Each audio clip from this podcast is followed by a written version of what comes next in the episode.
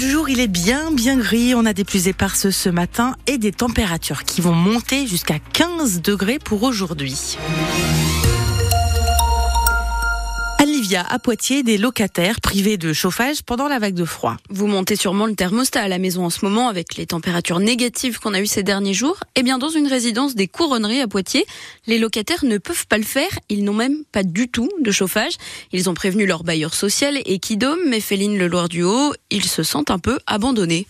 Depuis plus d'une semaine, Catherine enchaîne les problèmes de chauffage dans son appartement du 7e étage. L'année dernière, je me suis levée, j'ai voulu prendre une douche, pas d'eau chaude, pas de chauffage. Mercredi, pareil. Samedi, toute la journée, j'étais dans le froid parce qu'il faisait que 15 degrés chez moi. J'ai ma voisine du dessus, elle a son radiateur de cuisine qui est chaud, mais par contre, celui de la salle à manger, il est froid. Son voisin du dessus, Feliciado, ne cache pas sa colère. Je regarde la télé sur mon canapé avec le blouson et puis le bonnet. On va pas se mettre en petit pull, hein, c'est impossible. Qu'il fasse quelque chose, franchement, qu'il nous laisse pas comme ça. Au moins qu'ils viennent voir les locataires. Excusez-nous, on n'a plus de chauffage, mais euh, on va faire le nécessaire. Au neuvième et dernier étage, Rose a dû prendre un chauffage d'appoint assez frais. Je peux pas me permettre d'avoir des autres radiateurs parce que je suis comme tout le monde, hein, la vie elle augmente et c'est pas normal qu'on rajoute euh, du chauffage en plus qu'on paye tous les mois. Equidom indique que la panne de chauffage est liée à une coupure de courant, mais la situation est sous contrôle, assure Benjamin Boggio, directeur du patrimoine chez Equidom. La panne, on l'a diagnostiquée, on sait pourquoi, on sait qui, on sait quand. Aujourd'hui, la panne est réparée, mais pour euh, une remise en fonction optimale, il faut qu'on passe dans certains logements. Equidom invite les locataires privés de chauffage à les contacter au plus vite pour obtenir une intervention. Des témoignages recueillis par Féline Le Loire du Haut pour France Bleu Poitou.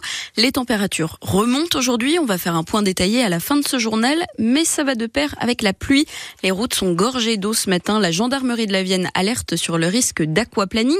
Il faut donc redoubler de vigilance, comme avec l'épisode de verglas d'hier.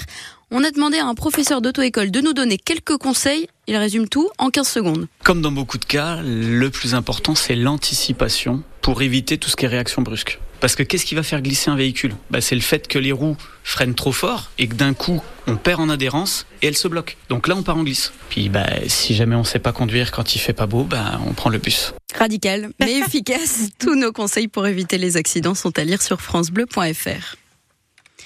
La ville de Poitiers rend hommage à une de ses agentes municipales, une femme de 60 ans, retrouvée morte avant-hier à Nieul-l'Espoir. On vous en parlait sur France Bleu Poitou. Hier, les gendarmes suivent la piste du féminicide. Son conjoint l'aurait tué avec un fusil de chasse avant de se suicider.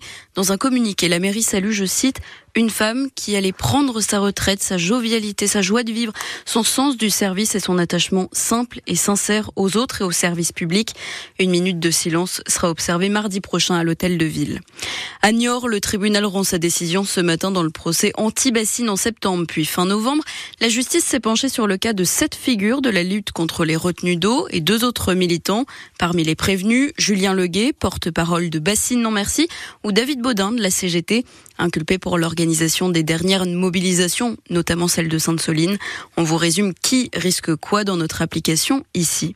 Notez dans ce dossier des retenues d'eau que le chantier de la bassine de prière a repris dans les Deux-Sèvres. Il était en pause depuis trois mois sur décision du tribunal administratif de Poitiers. La justice a repéré en octobre un conflit d'intérêts. Il a été réglé depuis. Une conférence de presse fleuve et une série d'annonces.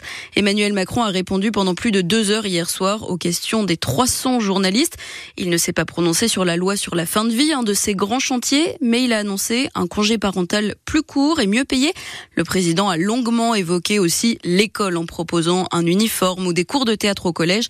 On y revient en détail dans le journal de 6h30. Des appartements et des maisons vides dans la Vienne et les Deux-Sèvres. Globalement dans toute la région, 302 000 logements vacants en Nouvelle-Aquitaine, mais le phénomène s'accentue dans le Poitou.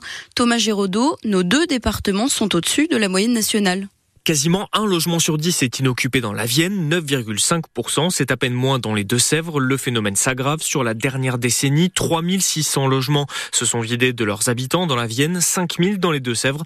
Logiquement, ce sont les secteurs les moins dynamiques, ceux qui attirent le moins de nouveaux venus, perdent même des habitants, qui comptent le plus de logements vacants. Exemple avec la communauté de communes Vienne et Gartempe, celle de Montmorillon, 15% de logements vacants. Euh, pas beaucoup mieux pour le pays Loup du Nez, le Civrésien en Poitou. Communes les plus éloignées de Poitiers. La communauté urbaine, elle, s'en tire bien avec 8,5% de logements vacants, même si cela reste légèrement au-dessus de la moyenne nationale. Dans les Deux-Sèvres, même constat, peu de logements vides, notamment dans le bocage autour de Bressuire. La zone a gagné des habitants ces dernières années. Et dans la région, le prix du département avec le plus de maisons et appartements vides revient à la Creuse. 14 000 logements vacants, soit près d'un sur six.